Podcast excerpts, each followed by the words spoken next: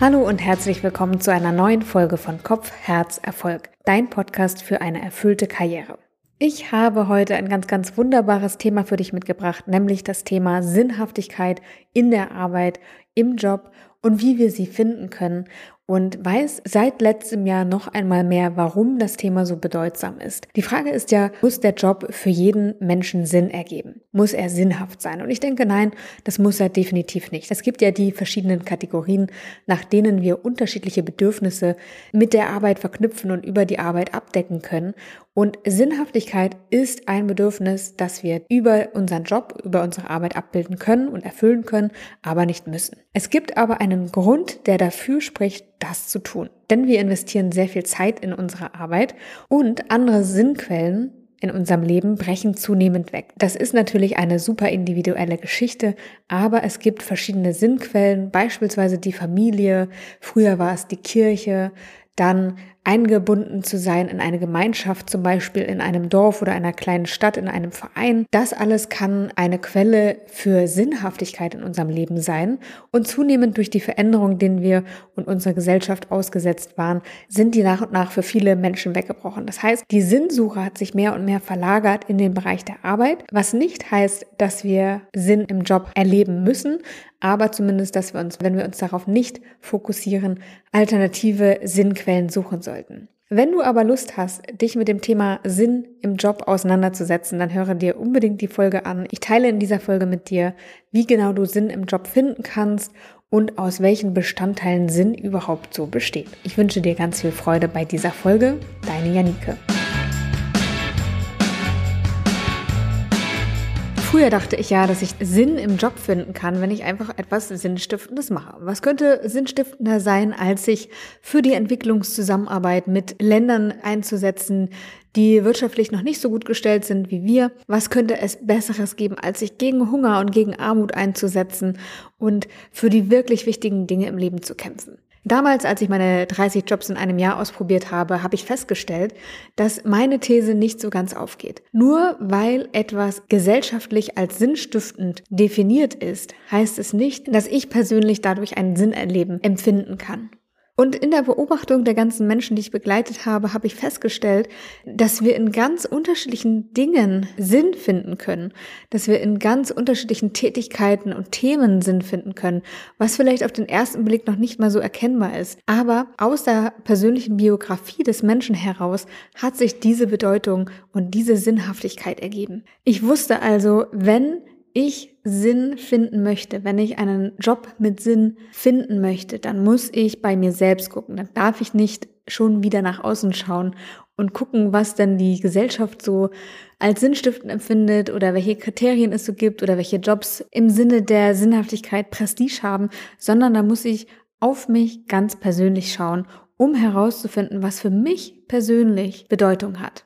Ein Job mit Sinn bzw. Sinnhaftigkeit im Job können wir erleben, wenn vier Kriterien erfüllt sind. Der wohl wichtigste Punkt ist, dass das, was wir tun, eine Bedeutung und einen persönlichen Bezug zu uns selbst hat. Das zweite Kriterium ist, dass wir das Gefühl haben sollten, dass wir unsere Stärken und Fähigkeiten einsetzen können.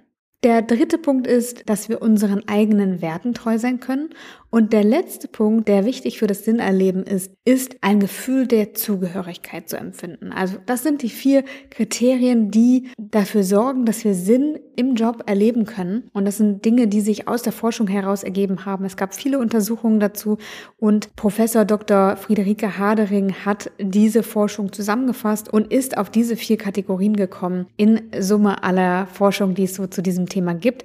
Also ich fasse nochmal zusammen. Es ist die persönliche Bedeutung, es ist Gefühl, dass wir unsere Stärken und Fähigkeiten einsetzen können, dass wir unseren eigenen Werten treu sein können und ein Gefühl der Zugehörigkeit empfinden können. In der heutigen Folge möchte ich mich mit dir auf den wichtigsten und relevantesten Punkt von den Vieren fokussieren und das ist das Thema Bedeutung oder Bedeutsamkeit. Wie entsteht Bedeutsamkeit? Bedeutsamkeit ist etwas, das tatsächlich nur wir selbst einer Situation, einem Erlebnis, einer Passage in unserem Leben oder auch einer Tätigkeit zuschreiben können. Das heißt, wir reden hier über Bedeutungszuschreibung, nicht eine Bedeutung, die existiert oder nicht, sondern wir selbst sind es, die diese Bedeutung zuschreiben können. Das heißt, Bedeutung in einem Job kannst du nur durch dich alleine und die Fähigkeit, Bedeutung zuschreiben zu können, finden. Eine schöne Definition von Sinn finde ich ja, dass wir, wenn wir Sinn erleben wollen, in einem persönlichen Bezug, in einer persönlichen Beziehung zu etwas stehen müssen. Und wenn wir darüber reden, dass etwas für uns Bedeutung hat, dann ist genau diese persönliche Beziehung gemeint. Deswegen finden wir Sinnhaftigkeit oder Elemente, die darauf hinweisen, was uns bedeutsam ist, auch in unserer Vergangenheit, weil da ist diese persönliche Beziehung, diese persönliche Verbindung entstanden. Wenn wir also Sinn finden wollen und Bedeutung finden wollen in dem, was wir tun, dann sind wir gut damit beraten, einmal in unsere Vergangenheit, in unsere Biografie zu schauen. Simon Sinek hat ein sehr gutes und prägendes Buch in diesem Bereich geschrieben. Es nennt sich Finde dein Warum. Und auch da geht er auf den Punkt ein, dass wir Sinnhaftigkeit in unserer Biografie, in unserer Geschichte finden. Und er schlägt vor, die eigene Lebensgeschichte, ähnlich wie in der Biografiearbeit, einem Partner, einer Partnerin zu erzählen. Jemand, der uns noch nicht so gut kennt, der die Geschichte vielleicht sogar zum ersten Mal hört und ihn oder sie zu bitten, uns zuzuhören und auf rote Fäden und Muster wiederkehrende Themen in unserem Leben zu achten. Es sind gerade die kleinen Geschichten, sagt Simon Sinek, die Bedeutsamkeit offenbaren können. Also Anekdoten aus deiner Kindheit, was dir besonders wichtig war, zum Beispiel die Sommerferien bei deinen Großeltern. Und da ist dann die interessante Frage, warum waren sie so bedeutsam für dich? Warum waren sie so wichtig für dich? Vielleicht, weil du das Gefühl hattest, ein Zuhause zu haben. Vielleicht hast du es in deiner eigenen Familie nicht so gehabt, aber bei deinen Großeltern, wenn du in den Ferien da warst, da konntest du das spüren. Oder jemand, der dir wirklich zugehört hat, der dich wirklich gesehen hat.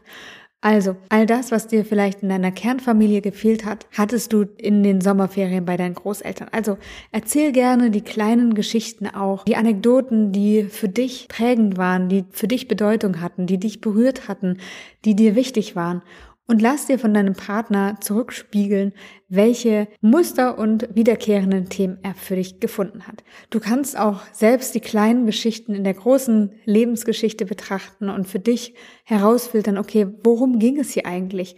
Was ist der Kern dessen gewesen, was mich da so berührt hat, beschäftigt hat, was mir wichtig war? Und dann gucken, okay, wenn du mehrere Geschichten dir anschaust, gibt es da wiederkehrende Themen. Und so kannst du für dich herausfiltern, was in deinem Leben Bedeutung hatte, in deiner Biografie Bedeutung hatte.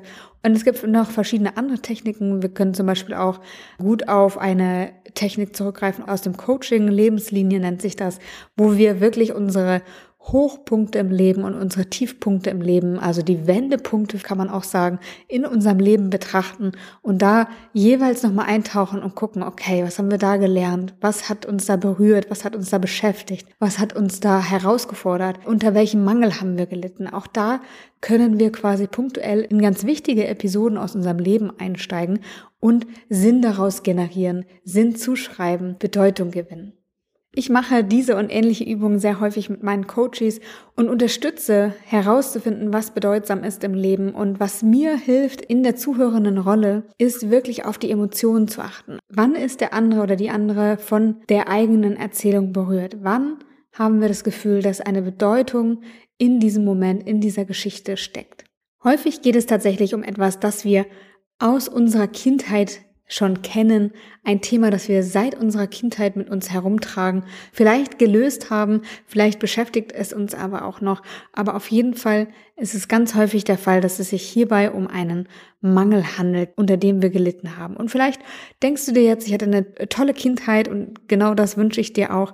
Und gleichzeitig weiß ich aber auch, dass jeder in seinem Leben, in seiner Kindheit prägende Erfahrung hatte wo jemand das Gefühl hatte, ich bin nicht gesehen worden, ich bin nicht gehört worden, ich bin nicht für voll genommen worden, mein Potenzial wurde nicht gefördert. Also es sind ganz, ganz viele verschiedene Punkte, die auch in einer guten Kindheit stecken können, die uns belastet und beschäftigt haben. Und es ist eben häufig dieser innere Mangel, unter dem wir zu einem Zeitpunkt in unserem Leben gelitten haben, der uns dann zum Thema Sinn als Grundlage dienen kann. Denn wir wissen bei diesem Punkt, welche Bedeutung es hat, wenn wir dieses Thema für uns auflösen. Wir wissen bei diesem Punkt, wie sich jemand fühlt, wenn er darunter leidet. Wir wissen, wie es ist, wenn wir das Thema für uns schon gelöst haben. Wie es ist, auf der anderen Seite zu stehen und dieses Thema hinter sich zu lassen. Das heißt, diese Bedeutung, die damit verknüpft ist, ist mit unserer Biografie verwoben, mit unserer Persönlichkeit verwoben und deswegen gibt sie uns auch so viel Halt und Stabilität, weil es eine unveränderliche Geschichte ist, eine unveränderliche Sache ist. Klar, mit jeder Erzählung verändert sich auch die Erzählung unseres Lebens oder die, mit jeder Interpretation, die wir von dem haben, was in unserer Kindheit passiert ist, ändert sich auch unser Bild davon. Aber im Prinzip ist das Thema mit uns verknüpft. Wichtig ist aus meiner Sicht, dass wir keine Themen nehmen, die uns noch zu stark belasten. Das heißt, wenn wir sie zu wenig aufgearbeitet und zu wenig überwunden und gelöst haben für uns, dann kann uns das auch ganz schön runterziehen. Und das soll natürlich nicht passieren bei etwas, was dir eigentlich Sinn stiften und Halt und Sicherheit und Kraft geben soll. Deswegen ist es manchmal vielleicht auch gut, Themen noch zu klären und das Warum sozusagen als Ausblick zu machen auf dieses Thema, was noch zu klären ist. Aber auf der anderen Seite können wir natürlich auch ein anderes Thema nehmen, das uns eben nicht so herunterzieht. Es gibt verschiedene Themen, die wir finden können für uns und es ist da wichtig, eine gute Auswahl zu treffen, die uns zwar berührt und uns vielleicht sogar die Tränen und wahrscheinlich sogar die Tränen in die Augen treibt, aber nicht aus einer Trauer heraus, sondern aus einem Gefühl von Bedeutsamkeit heraus. Wenn du also auf der Suche nach deinem Sinn bist, nach dem, was dir im Arbeitskontext Sinn stiftet, dann wirf auf jeden Fall als allererstes einmal einen Blick auf deine Biografie. Wenn du mehr wissen möchtest, was dazugehört, was du tun kannst, um Sinn im Arbeitsleben zu finden, dann lade ich dich auch sehr herzlich ein in mein kostenfreies Online-Seminar, das ich am 31. Januar um 19 Uhr geben werde. Es gibt auch eine Aufzeichnung, solltest du zu diesem Zeitpunkt keine Möglichkeit haben, teilzunehmen. Dann bekommst du im Anschluss die Aufzeichnung zugesendet, aber da werde ich dir nochmal in aller Ausführlichkeit erklären, welche Schritte du gehen kannst, welche Strategien du nutzen kannst, um Sinn für dich zu finden, über die Biografiearbeit auch hinaus. Nächste Woche im Podcast kommt meine erste Coaching-Folge tatsächlich heraus. Ich hatte letztes Jahr angekündigt, dass ich ein neues Podcast-Format ausprobieren werde und nächste Woche ist es soweit. Die erste Coaching-Folge kommt heraus und ich bin schon aufgeregt und gespannt, wie es dir gefallen wird. Und es wird passenderweise ein Coaching sein, das ich mit Lisa gemacht habe zum Thema Sinn und wie finde ich heraus, was für mich wirklich Bedeutung hat. Also sei gespannt auf die kommende Woche, wie das dann anhand eines ganz konkreten Beispiels aussehen kann. Und bis dahin wünsche ich dir eine gute Zeit. Alles Liebe, deine Janike.